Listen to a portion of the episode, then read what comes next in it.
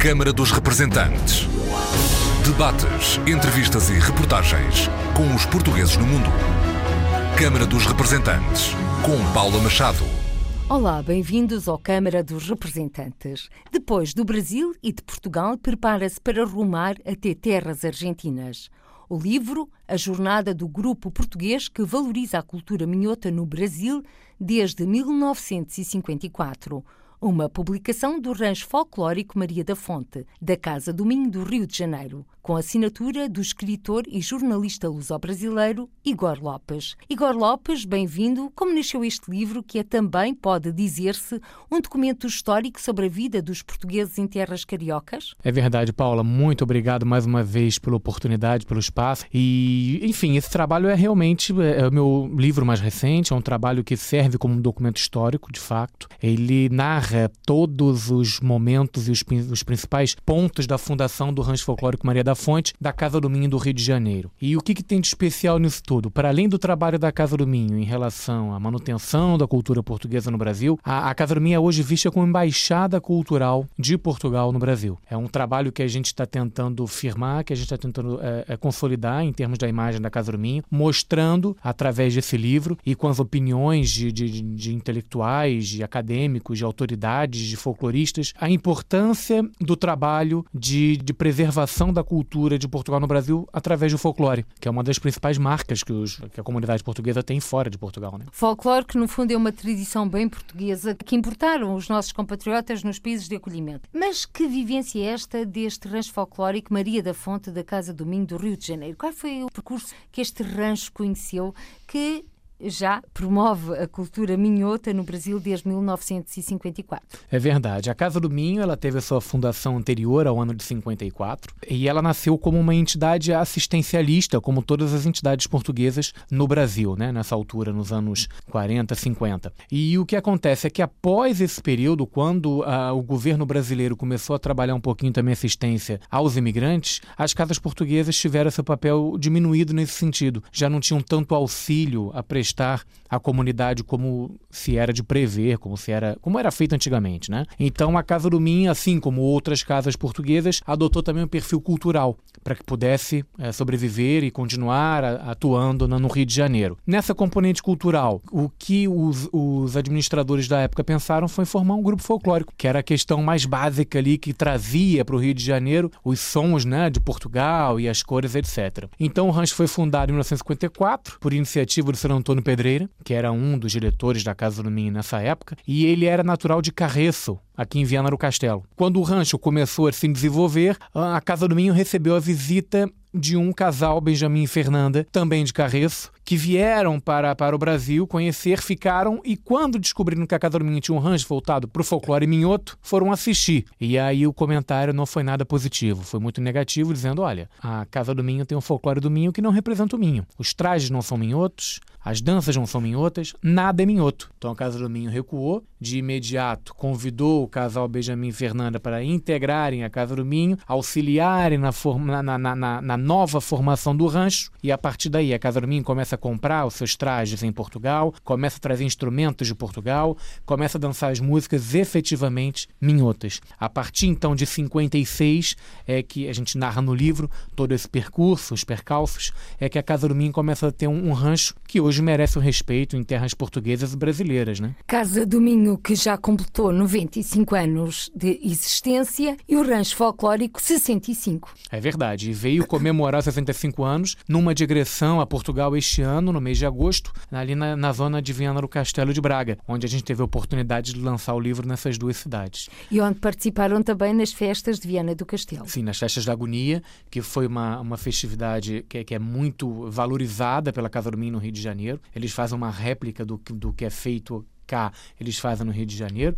E, enfim, foi uma experiência fantástica, foi, foi algo que dignifica a presença de Portugal no Brasil, sobretudo. Foi a primeira vez que o Rancho Folclórico Maria da Fonte, Casa do Minho do Rio de Janeiro, veio até Portugal? Não, essa foi a, a se não me engano, quinta vez. A gente no livro narra, eh, teve uma primeira viagem nos anos 80, depois nos anos 90, já nos anos 2000 e agora voltando é a quarta ou quinta digressão, para não falar errado, mas é a quarta ou quinta digressão a Portugal e sempre participando na festa da agonia de uma forma ou de outra. E cada vez mais fiéis às culturas portuguesas, neste caso minhotas, quer nos trajes. Exatamente. Nos últimos dois anos eu acompanhei muito de perto, até em virtude da pesquisa para o livro, o trabalho da Casa do Minho, a presença da Casa do Minho na festa da agonia. Então, por exemplo, este ano já saíram novas encomendas de trajes para o Brasil, já se levaram dois novos instrumentos para o Brasil, inclusive está sendo feita uma aposta na Casa do Minho com instrumentos também de, de, de sopro da Espanha.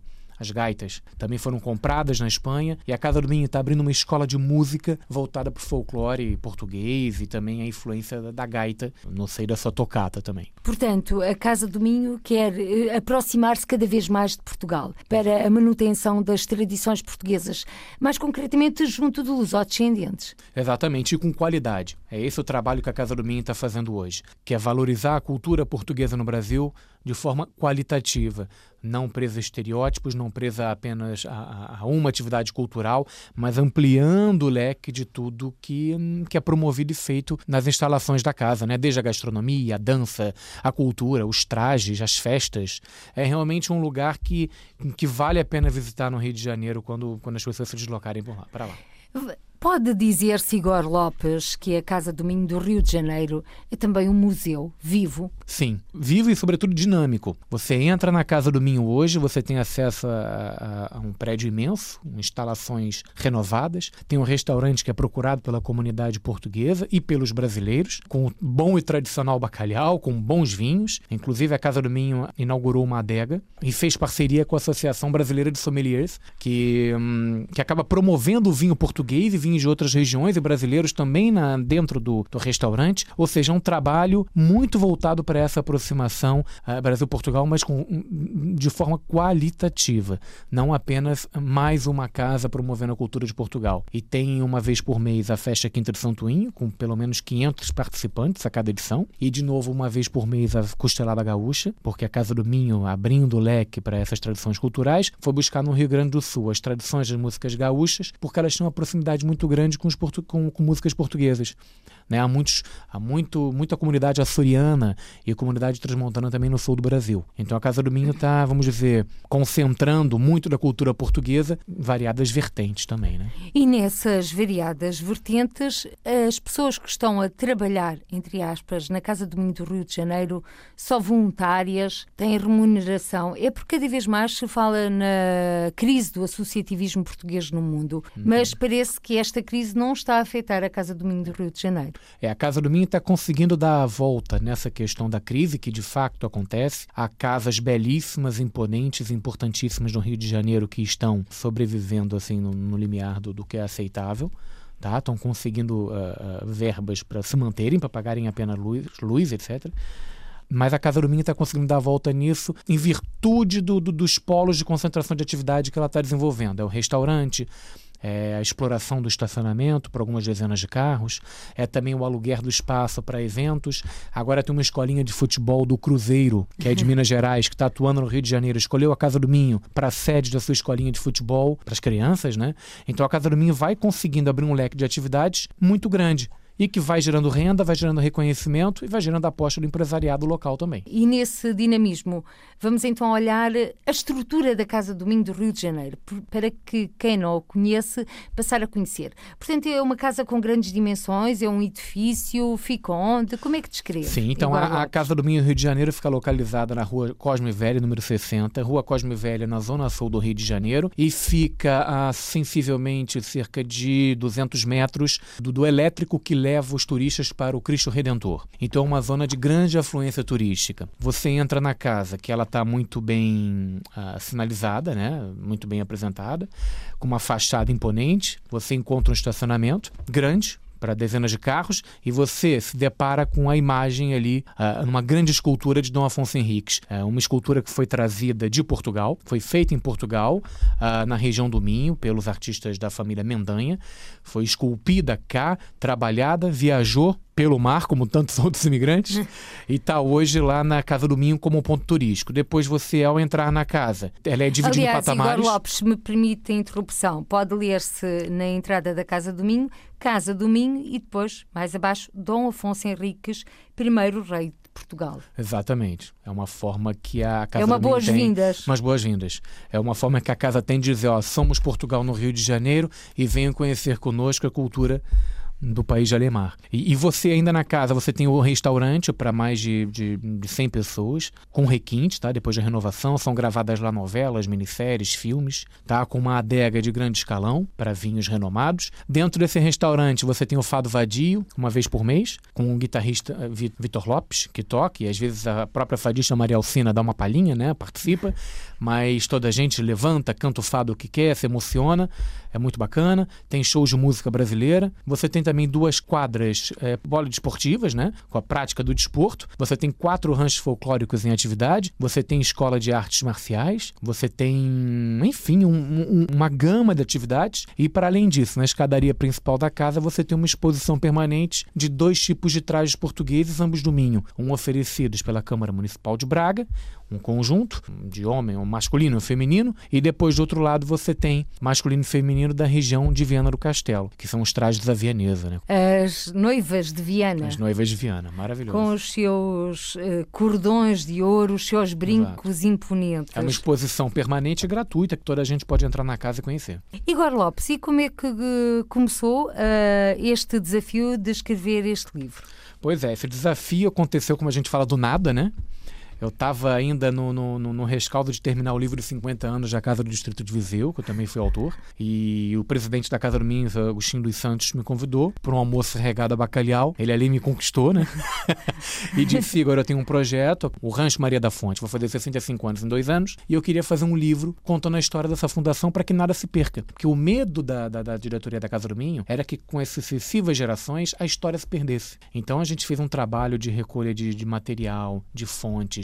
Eu passei alguns meses em Portugal pesquisando, pesquisei os arquivos da casa, descobrimos muita coisa perdida, empoeirada, que a gente conseguiu resgatar e trazer à tona aí para valorizar a casa. E fiz uma pesquisa ampla também sobre Maria da Fonte, a guerreira, porque ela dá nome ao rancho, eu queria entender por que a escolha do nome. E de fato a gente foi a, a Povo do Lenhoso fazer uma pesquisa e hoje tem até uma numa das principais rotundas da de Povo do Lanhoso tem lá uma placa da Casa do Minho agradecendo o apoio da, da Câmara Municipal, da população. É um rancho folclórico vitorioso que carrega aí o nome de uma grande guerreira. Tem que dar certo, né, Paulo? Não tem jeito. E por dar certo, vamos então olhar a capa.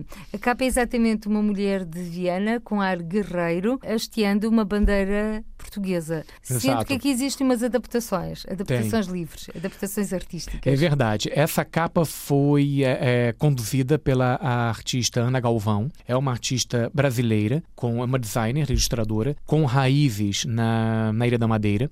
E ela é componente do rancho folclórico. Maria da Fonte. Nós queríamos fazer uma capa de, de impacto que conseguisse cativar a atenção das pessoas. Fizemos um concurso com alguns ilustradores e sem eu saber que a Ana Galvão era do, do rancho, né?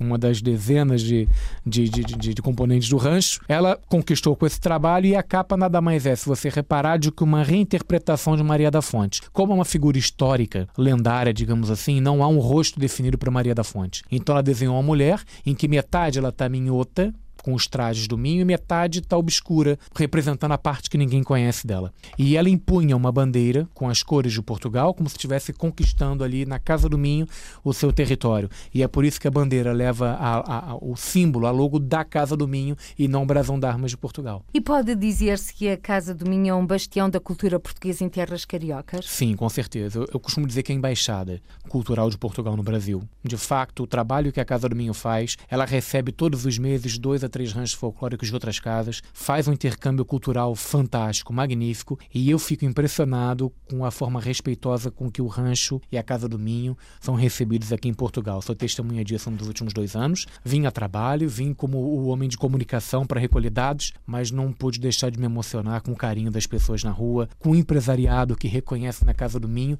uma montra, uma vitrine também de promoção da, da cultura portuguesa no Brasil, né? Igor Lopes, luso-descendente, professor professor, jornalista e escritor, distinguido com vários prémios e a viver no Rio de Janeiro, aqui a apresentar-nos a sua mais recente obra, A Jornada do Grupo Português que valoriza a cultura minhota no Brasil, desde 1954, Rancho Folclórico Maria da Fonte, da Casa do Minho do Rio de Janeiro. Já o dissemos, este livro foi apresentado no Brasil, em Portugal e agora está prestes a ser apresentado na Argentina. É verdade, está sendo um livro viajado aí, é uma forma da gente conseguir com que a comunidade portuguesa em vários locais tenha acesso a essa obra. Ah, ele foi lançado em maio no Rio de Janeiro, numa festa na própria Casa do Minho, né, com a presença de autoridades, e foi, foi uma experiência muito bacana. E aqui em Portugal foi lançada no âmbito da Festa da Agonia, em Viana do Castelo, e foi lançada também com apoio da Câmara Municipal de Braga no Salão Nobre dos Passos de Conselho, em Braga. E agora, no final de novembro, viaja até Buenos Aires, onde vai ser apresentada junto com mais uma a segunda parte da festa do Maria da Fonte, em virtude de seus 65 anos. Vai ser apresentado também em Buenos Aires agora, na, junto da comunidade portuguesa local. Em que dia? Dia de 21 a 24 de novembro. Portanto, tome nota, dia 21 a 24 de novembro, a história do rancho folclórico Maria da Fonte, da Casa do Minho do Rio de Janeiro, apresentada em Buenos Aires. O autor vai até lá também. Vou até lá, vou ter esse prazer de acompanhar a obra, a Casa do Minho, a direção e os fantásticos componentes do rancho lá, que realmente é um trabalho fabuloso. E poder conhecer os bastidores cada vez mais daria para ir uns 30 livros, pelo menos.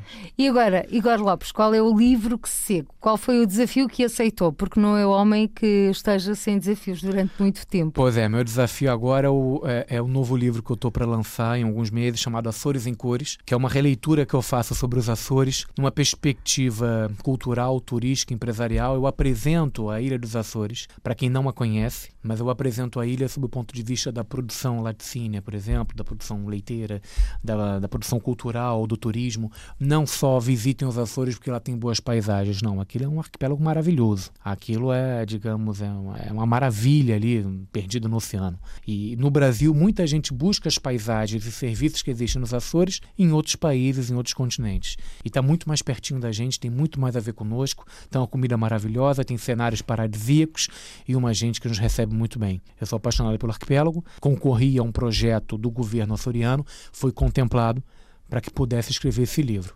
Já deveria ter saído, mas escritor é assim, estou demora porque tenta caprichar um pouco mais. Portanto, deverá sair no próximo ano. No próximo ano, no primeiro trimestre do próximo ano, a gente talvez já tenha esse livro já em mãos aí.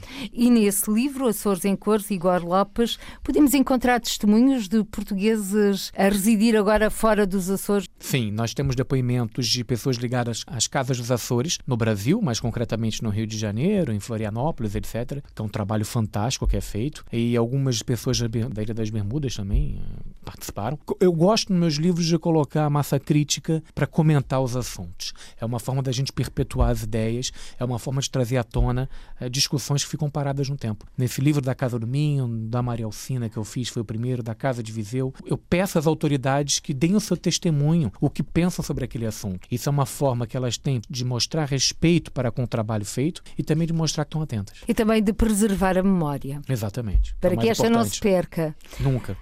Igor Lopes, há cerca de um ano foi convidado no Câmara dos Representantes. O Brasil tinha ido a votos. Foi a 7 de outubro de 2018, dia de eleições do Brasil. Passados um ano, como é que analisa a situação que o país, Brasil, atravessa? É uma situação que eu diria de, de transição, uma eterna transição. A gente está há alguns anos tentando trazer o Brasil de, de, de um limbo para uma situação mais estável. A gente tem hoje um novo governo, que para ali sob muitas críticas, mas que tem feito feito também algumas resoluções interessantes, que não aparecem tanto, mas, sobretudo, é um país que está precisando ser restaurado. É um país em que é, as pessoas comentam muito que os direitos individuais estão em causa, mas eu acho que os direitos individuais e coletivos estão em causa já há muito tempo. A gente precisa resgatar o país. É um país que, que, em termos econômicos, está ali pujante, é um país que produz, é um país onde você trabalha e ganha dinheiro. Agora, é um país também com sérias defasagens sociais, sérias defasagens ali em termos uh, econômicos. Ainda tem muita gente vivendo em limites de pobreza, muita gente sem saneamento básico, uma coisa que é impensável em 2019. Muita gente no Brasil, em algumas cidades, sem saneamento básico, sem direito à segurança pública, sem direito à educação. Isso é uma coisa que a gente tem que mudar e que, infelizmente, eu, como cidadão brasileiro, nascido no Rio de Janeiro, eu vejo como uma situação que tem pelo menos mais duas ou três gerações aí condenadas a caminhar por esse, por esse desafio. O Brasil tem sido notícia nos últimos tempos na imprensa internacional, nomeadamente por causa de alguns confrontos existentes no país, nomeadamente, como referiu, de origem económica. Mas até que ponto é que estes incidentes ou confrontos afetam a comunidade portuguesa? A comunidade portuguesa é uma comunidade que já pensa no regresso a Portugal ou na, na saída do Brasil para outras partes do mundo? Já é engraçado, Paula. Existe aí uma, uma opinião dupla, né? Os luso-descendentes mais jovens pensam de facto em sair do Brasil. A maioria está em Portugal, outra parte está indo para os Estados Unidos, Canadá, estão indo para onde tem oportunidades de trabalho, mas sobretudo Portugal. É o país que tem a língua semelhante, a cultura semelhante. A gente nem fala na gastronomia, que é um pecado, né? Uhum. Mas, é, mas estão muitos migrando para cá realmente, algumas áreas de atuação, uns estão deixando até suas profissões para atuarem aqui em situações eh, alternativas, etc. Agora, aquele luso descendente o, português mesmo, que mora no Rio de Janeiro, não pensa em voltar. Eu tenho conversado com, com muitos deles, empresários, que para além de terem a sua vida estabilizada, estarem bem solidificados no país, eles como dizer, Igor, isso aqui foi a terra que me ajudou a crescer. A imagem que eu tenho de Portugal ainda é a imagem da minha aldeia, com fome, com problemas. Então eu gosto muito do Brasil, eu quero estar aqui, ah, terminar minha vida aqui. Então esse é um pensamento de muitos portugueses que estão lá. Já os luso-descendentes, que têm já, obviamente, a nacionalidade portuguesa, né, o cartão do cidadão, estão se arriscando e vindo para cá, sim, à procura de, de mais estabilidade. Eu diria que o ponto fraco do, do, do carioca, do brasileiro nesse momento, é a segurança pública. É o que faz a gente migrar de um lado para o outro nesse momento de novo a segurança ou a insegurança a preocupar a comunidade portuguesa no Brasil. Muito. No que se refere a esta comunidade portuguesa, nas últimas eleições para a Assembleia da República em Portugal, foram alguns os candidatos nas diferentes listas a deputados, portanto, luso-brasileiros que, que foram escolhidos pelos partidos para integrar listas. Nota-se aqui uma participação mais hum, ativa da comunidade portuguesa, neste neste caso do Brasil, nos atos públicos portugueses a que têm direito? Sim, sim. Eu noto que, que houve desta vez uma atenção maior em relação às eleições legislativas. Mas exemplo. também houve um olhar diferente por parte dos partidos em Portugal. Sim, houve. E até a estratégia de escolherem nomes de, de brasileiros ou em outros países, etc., para concorrerem às listas, isso é uma estratégia, né? No Brasil a gente teve Jerônimo Lopes pelo PSD, tivemos Paulo Porto pelo PS. Que está assentado atualmente Exatamente. no Parlamento Português, já que o cabeça de lista pelo Partido Socialista era Augusto Santos Silva, o Ministro dos Negócios Estrangeiros, que foi reconduzido na pasta, logo Paulo Porto assume o seu lugar no Parlamento Português. É verdade. Outros partidos como o Aliança, também o CDS, apresentaram brasileiros e o Partido Livre também. Iniciativa Liberal. Iniciativa Liberal apresentou nomes também de, de brasileiros. Né? E eu acho isso muito interessante porque as pessoas começam a perceber que podem ter a sua voz e a sua representatividade no seio do governo central em Portugal. Conversando com alguns candidatos nas entrevistas e tudo, apurando um pouco as ideias deles, eu colocava essa questão. Que tipo tipo de trabalho pode ser feito para que a comunidade, em primeiro lugar, reconheça que pode ter uma voz ativa na Assembleia da República? E eles diziam, trabalhando com o que a, atinge mais a comunidade portuguesa. No, no caso do por fora da Europa e no, no círculo europeu também, a questão do, dos serviços consulares, né? nos países em que não se fala a língua portuguesa, o ensino da língua portuguesa, sobretudo, e também nessa questão de, de apoiar mais as instituições, as casas portuguesas, associações, etc. Então, eu acho que se abre uma nova porta de trabalho aí para esses deputados que entram pela imigração. Agora é preciso pensar que, que a população está vendo que tem mais voz, tem mais formas de, de reclamar e de, de, reivindicar situações. Né? Na anterior legislatura, Carlos Páscoa, o deputado do Partido Social Democrata, também eleito pelo Brasil. Exatamente. E ele dizia que, que tinha questão de fazer a questão de manter sua residência fiscal no Rio de Janeiro como uma forma de mostrar que estava ali defendendo os interesses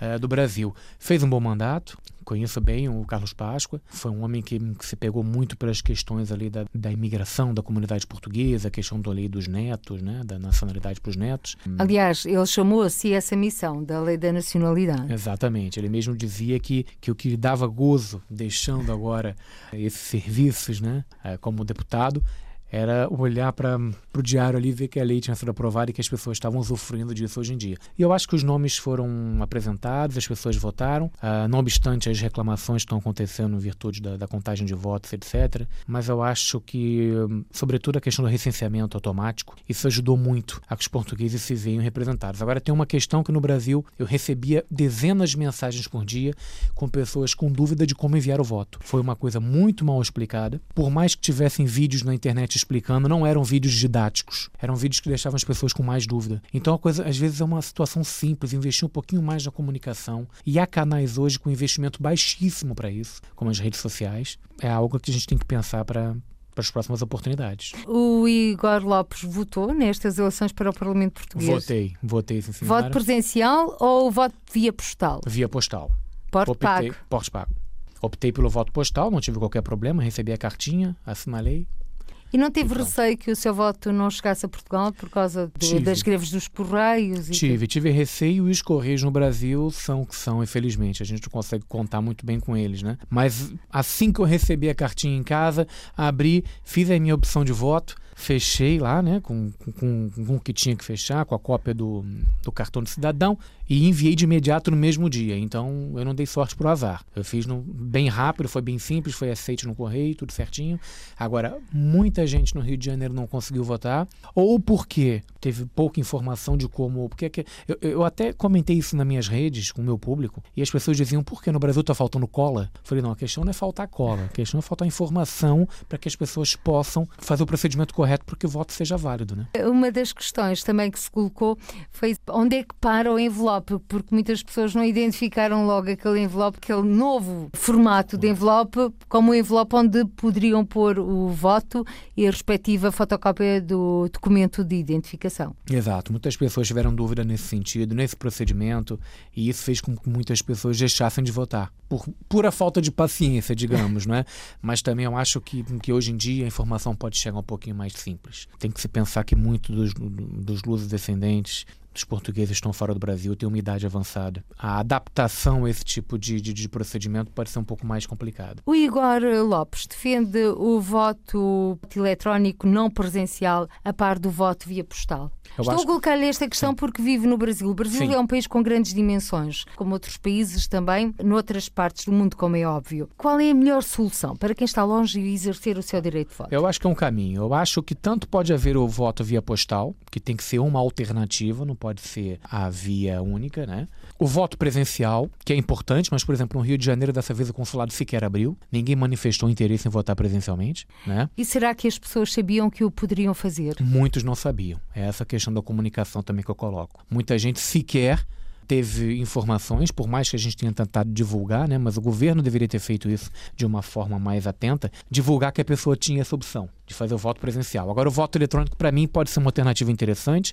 A gente hoje aqui, para ter acesso a vários serviços, já entra na internet, numa plataforma própria, coloca, por exemplo, um dado pessoal nosso, recebe um código via SMS e ali faz o procedimento sendo identificado por uma chave móvel digital. Acho que isso pode ser implementado também na questão do voto eletrônico. Acho que Portugal só tem a ganhar. E nesse voto eletrónico não presencial, porque presencial seria extremamente difícil, Sim. também se deveria aplicar, por exemplo, à eleição para o Presidente da República, para as europeias e também para o Conselho das Comunidades Portuguesas. É que tudo indica para o próximo ano temos eleições do Conselho das Comunidades Portuguesas. Exato, exato. Neste momento, o presidente do Conselho Permanente, recorda, é Flávio Martins, também é luz ao brasileiro. É verdade, tem feito, o Flávio tem feito um trabalho muito bacana à frente da, do Conselho Permanente, da, da comissão, e, e, o que a gente espera é que eh, toda a questão do voto eletrônico, ele vem para, ele deve ser enxergado como uma forma de valorizar o, o, o voto dos luzes descendentes fazer com que as pessoas tenham a oportunidade de decidir de votar.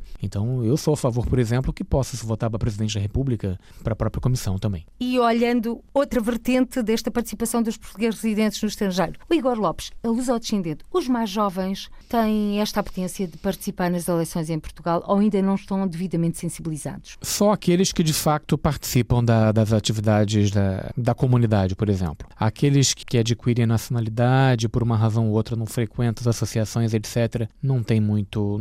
A questão, acho que não é nem culpa dessas pessoas, não. É culpa da, da, da falta de, informa de informação mesmo. Elas não estão habituadas ou deveriam estar, pelo menos, habituadas a viver o cenário político do país de onde você tem a nacionalidade. Né? Então as pessoas não estão ainda vocacionadas para isso. Quem, os jovens que participam são aqueles que já têm uma atividade nas associações, nas casas portuguesas, etc. Então o que é que Portugal deve fazer para captar a atenção de outros jovens que não participam na vida associativa portuguesa nos países de acolhimento? Sobretudo, na minha opinião, manter uma, uma pode ser até no consulado, na embaixada, etc., uma representação do Conselho Nacional de eleições, para que explique para que servem as eleições para quem não mora no país. Porque a pessoa muitas vezes pergunta: eu vou votar para quê?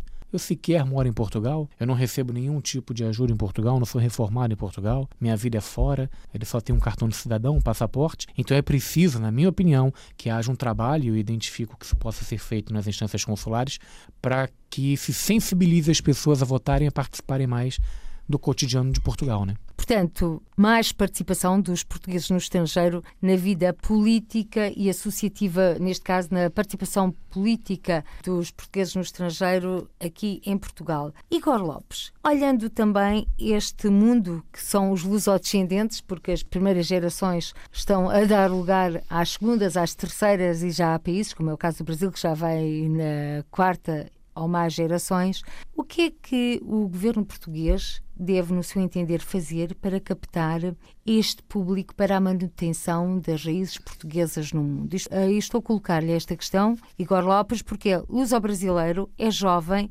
anda pelo mundo, tem contactos com diferentes pessoas das mais diversas áreas. É, Paulo, eu acho que tem que se começar do zero, efetivamente. Porque hoje toda atividade feita pelo governo de Portugal no Brasil é para mostrar, e eu acho interessante e é importante frisar isso, é para mostrar Portugal moderno, Portugal voltado para a tecnologia, voltado para receber uh, intelectuais, para receber pessoas nas suas universidades, para receber artistas, etc. Mas uh, nos principais eventos no Rio de Janeiro de Portugal, a, a parte da, da, comunidade está sendo esquecida. Então, se deixando para trás eventos uh, que valorizem o folclore, a cultura portuguesa, as tradições, a culinária. Você tem um evento em Portugal que é o Portugal 360, que é muito, é muito interessante do ponto de vista empresarial, uh, tem algumas discussões, etc., mas você não vê uma bandeira portuguesa hasteada, por exemplo. E isso são símbolos de que quem procura um evento desses quer estar perto de Portugal, quer conhecer é aquele Portugal que tem do, do, folclore, tem que ter um bolinho de bacalhau, né, o pastelzinho de bacalhau, tem que ter uma culinária voltada para isso. E não tem. Então, abrindo mão desses cenários para apresentar um Portugal puro e simplesmente moderno. E Portugal ele é adorável justamente por juntar essas duas coisas. Você chega a cidades aqui onde o moderno está se adaptando com o antigo e isso encanta as pessoas cada dia mais. Então acho que o governo de Portugal tinha que enxergar as associações como se fossem verdadeiras embaixadas né, polos de investimento na imagem de Portugal. E isso não acontece hoje em dia, na minha opinião. Modernizar, mas nem tanto. Exato. Modernizar, mas resgatando também tudo que construiu Portugal até agora. Né? Porque são essas particularidades que dão mais valor àquilo que é hoje Portugal e aquilo que são hoje os portugueses. Exatamente. Aliás, Portugal é cada vez mais um destino turístico de brasileiros. Muito, muito, muito. E tem mais ou menos uma semana, Portugal fechou uma parceria com a Embratur, que é a Agência Brasileira de Turismo. Fechou uma parceria importante nesse sentido sentido, para trazer portugueses, levar portugueses para o Brasil, trazer brasileiros para Portugal. E eu tenho conversado com pessoas ligadas à Secretaria de, de Estado da, do Turismo no Rio de Janeiro e eles estão tentando fechar protocolos grandes aí na área de, do surf, né, dos esportes náuticos, que é uma coisa que aproxima muito os dois países, né? Então tem cada vez mais brasileiros vindo para cá e portugueses também já estão indo cada vez mais para lá. A questão da segurança pública ainda impacta um pouco, mas as pessoas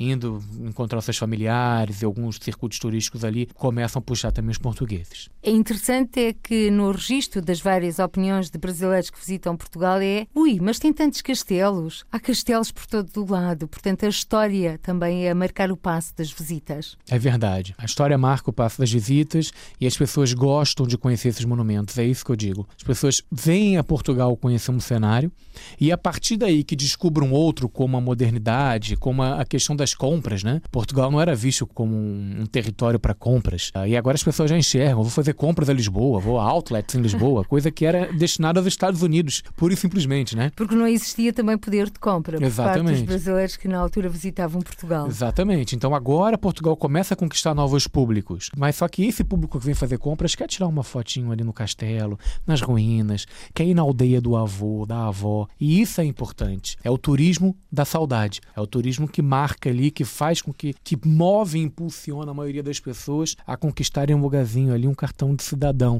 que se revém naquela nacionalidade. Né? Igor Lopes, na hora do até já aos estúdios da RDP Internacional, qual é a mensagem que deixa ou o desafio? Bom, ah, gostaria de deixar uma mensagem para toda a comunidade portuguesa espalhada pelo mundo, sobretudo os lusos brasileiros, né? Dizer que sigam fortes aí na, na luta de manter vivas, manter vivas as tradições portuguesas, né? No Brasil, sobretudo, e que dentro das nossas possibilidades eu quero contribuir com isso. As pessoas me encontram aí pelas redes sociais, Igor Lopes, para a gente conversar, trocar ideias e traçarmos sempre novos projetos que dignifiquem a cultura portuguesa fora de Portugal, né? Igor Lopes, muito obrigada. Para quem nos está a escutar, já sabe que Igor Lopes é luso-descendente, professor, jornalista, escritor, distinguido com vários prémios e viver no Rio de Janeiro.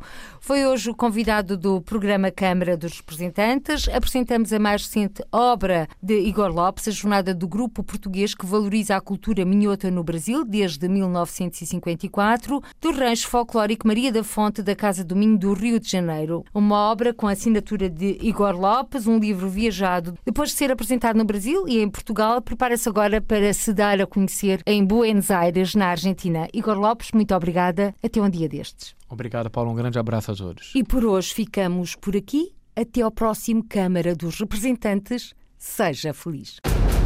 Câmara dos Representantes. Debates, entrevistas e reportagens com os portugueses no mundo.